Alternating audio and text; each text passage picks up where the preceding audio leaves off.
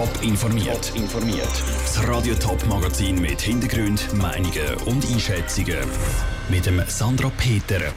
Wie Politiker den Deal zwischen der Stadt und dem Sprayer von Zürich finden und wie Politikerinnen die Pläne vom Ständerat für Lohngleichheit finden, das sind zwei von den Themen im Top informiert. Der Harald Nägeli, der sogenannte Sprayer von Zürich, hat vor sechs Jahren 25 Strichfiguren auf Mauern in der Stadt Zürich gesprayt. Er hat sich, hätte sich eigentlich müssen wegen Sachbeschädigung vor Gericht verantworten und eine Geldstrafe von insgesamt 10.000 Franken zahlen. Eigentlich. Die Stadt Zürich und er haben sich aber anders geeinigt. Er hat der Stadt Zürich als Entschädigung ein Bild geschenkt. Die Meinungen der Stadtparteien zu deren Einigung gehen auseinander. Andrea Platter. Das Bild Utopie-Auge. Ein Bild mit schwarzen und roten Linien auf einem weißen Hintergrund. Das hat der Harald Nägel der Stadt Zürich geschenkt. Das als Ersatz für die knapp 10.000 Franken. Die hätte er eigentlich sollen zahlen zum Graffitis wegputzen. Der Felix Moser von den Grünen findet es eine gute Sache. Ich finde das sehr eine kreative Lösung und ja, finde das eigentlich noch lässig, dass man sich da so hat können einigen und nicht immer nur aufs Geld man soll schauen. Und so ein Bild hat vielleicht in Zukunft noch viel mehr Wert, als jetzt das Geld gekostet hat als eben die knapp 10.000 Franken, die die Stadt gebraucht hat, um die Mauern wieder zu putzen. Auf die verzichtet die Stadt und auch auf ein weiteres Verfahren. Für Ruth Ackermann von der CVP nicht ganz unproblematisch. Sie sind natürlich sehr zwiespältig, aber jetzt grundsätzlich finde ich es toll, dass man da jetzt eine Lösung gefunden hat.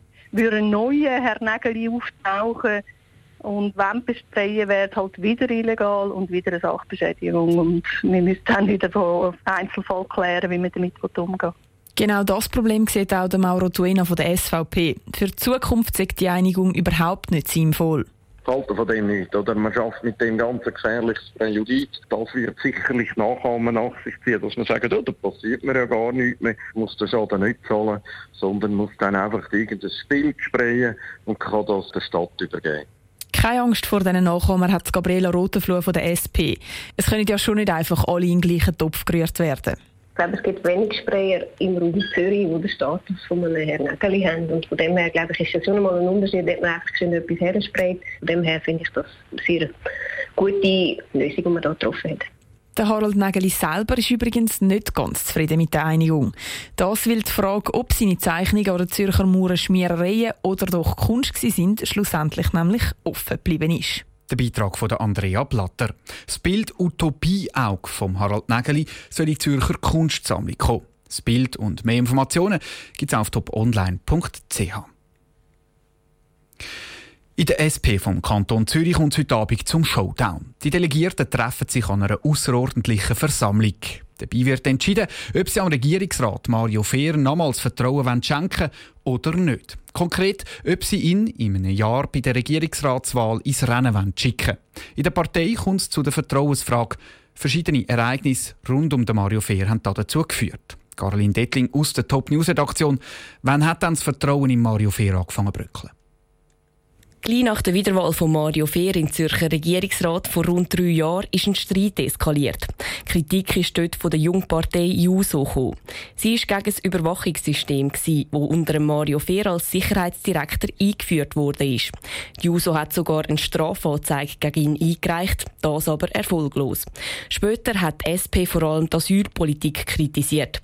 Zum Beispiel hat Mario Fehr durchgebracht, dass Asylsuchende immer zu gewissen Zeiten in der Asylunterkunft sein müssen, sonst kommen sie ihre Nothilfe nicht über.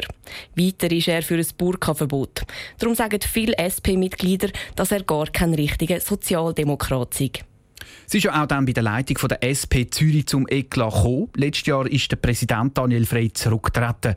Trotz all dem gibt es ja bei der SP auch Leute, die zufrieden sind mit der Arbeit von Mario Fehr. Ja, viele in der SP finden gut, was der Mario Fehr in der Sozialpolitik macht. Er hat sich zum Beispiel gegen die Kürzung der Sozialhilfe eingesetzt und das so durchgebracht. Unterstützung hat der Mario Fehr in den letzten Tagen auch von der Spitze der SP Schweiz bekommen. Der Präsident Christian Löwra hat sich hinter den Mario Fehr gestellt und gesagt, er sei wichtig für die SP. Jetzt mal angenommen, die SP-Delegierten würden trotzdem entscheiden, dass der Mario Fehr nicht für sie an die Regierungsratswahl soll. Was würde das für die Partei bedeuten? Die SP könnte dann halt den Regierungsratssitz verlieren.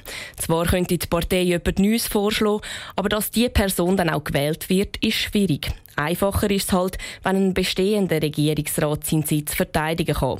Dazu hat Mario Fehr angekündigt, dass er als Parteilose oder für eine andere Partei an der Regierungsratswahl antreten will, wenn ihn die SP nicht unterstützt. Danke, Caroline Dettling.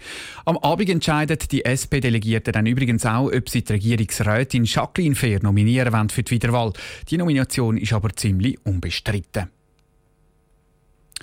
Der Ständerat will etwas für die Lohngerechtigkeit zwischen Mann und Frau machen. Der Rat will Lohnanalyse einführen. So soll sichergestellt werden, dass Männer und Frauen für die gleiche Arbeit gleich viel verdienen. Die Frauen im Bundeshaus sind aber nur halb zufrieden mit dieser Lösung. Betroffen wären nämlich nur 1% der Unternehmen in der Schweiz und Konsequenzen hätte die Analyse auch nicht. Franziska Poser. Das SP-Ständerätin Anita Fetz hat am Morgen in der kleinen Kammer für ein scharfes Gesetz gegen die Lohndiskriminierung gekämpft. Auf die Frage, ob man als Frau jetzt zufrieden sein kann, sagt sie. Ja, eigentlich nicht. Die Frauen in der Schweiz müssen begreifen, dass jetzt wir auf einen Nationalrat zugehen und ihre Nationalräte ein bisschen unter ihre Fitte nehmen und sagen, so geht es nicht. Die Lohnanalyse, die der Ständerat hat beschlossen hat, kommen nämlich als nächstes im Nationalrat auf den Tisch. Dort sind die Frauen mässig zufrieden, wie es in der kleinen Kammer ist gelaufen. Die CVP-Nationalrätin Viola Amherd redet von einem ersten wichtigen Schritt.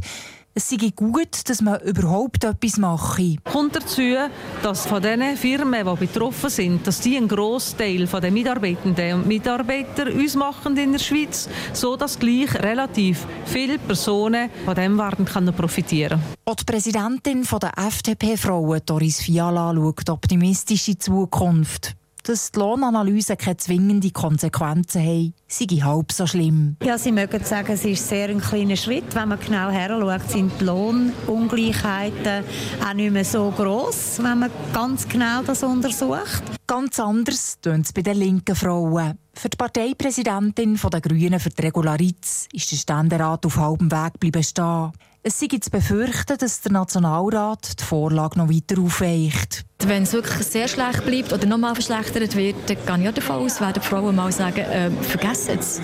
Wir wollen wirklich, dass die Verfassung ernst genommen wird. Wir wollen auch, dass wir wirtschaftlich nicht mehr diskriminiert werden, und zwar lebenslänglich. Und dann, denke ich, müssen die Frauen wieder mal zusammenstehen und ich hoffe, parteiübergreifend für mit der Volksinitiative die Sachen vorwärts zu bringen.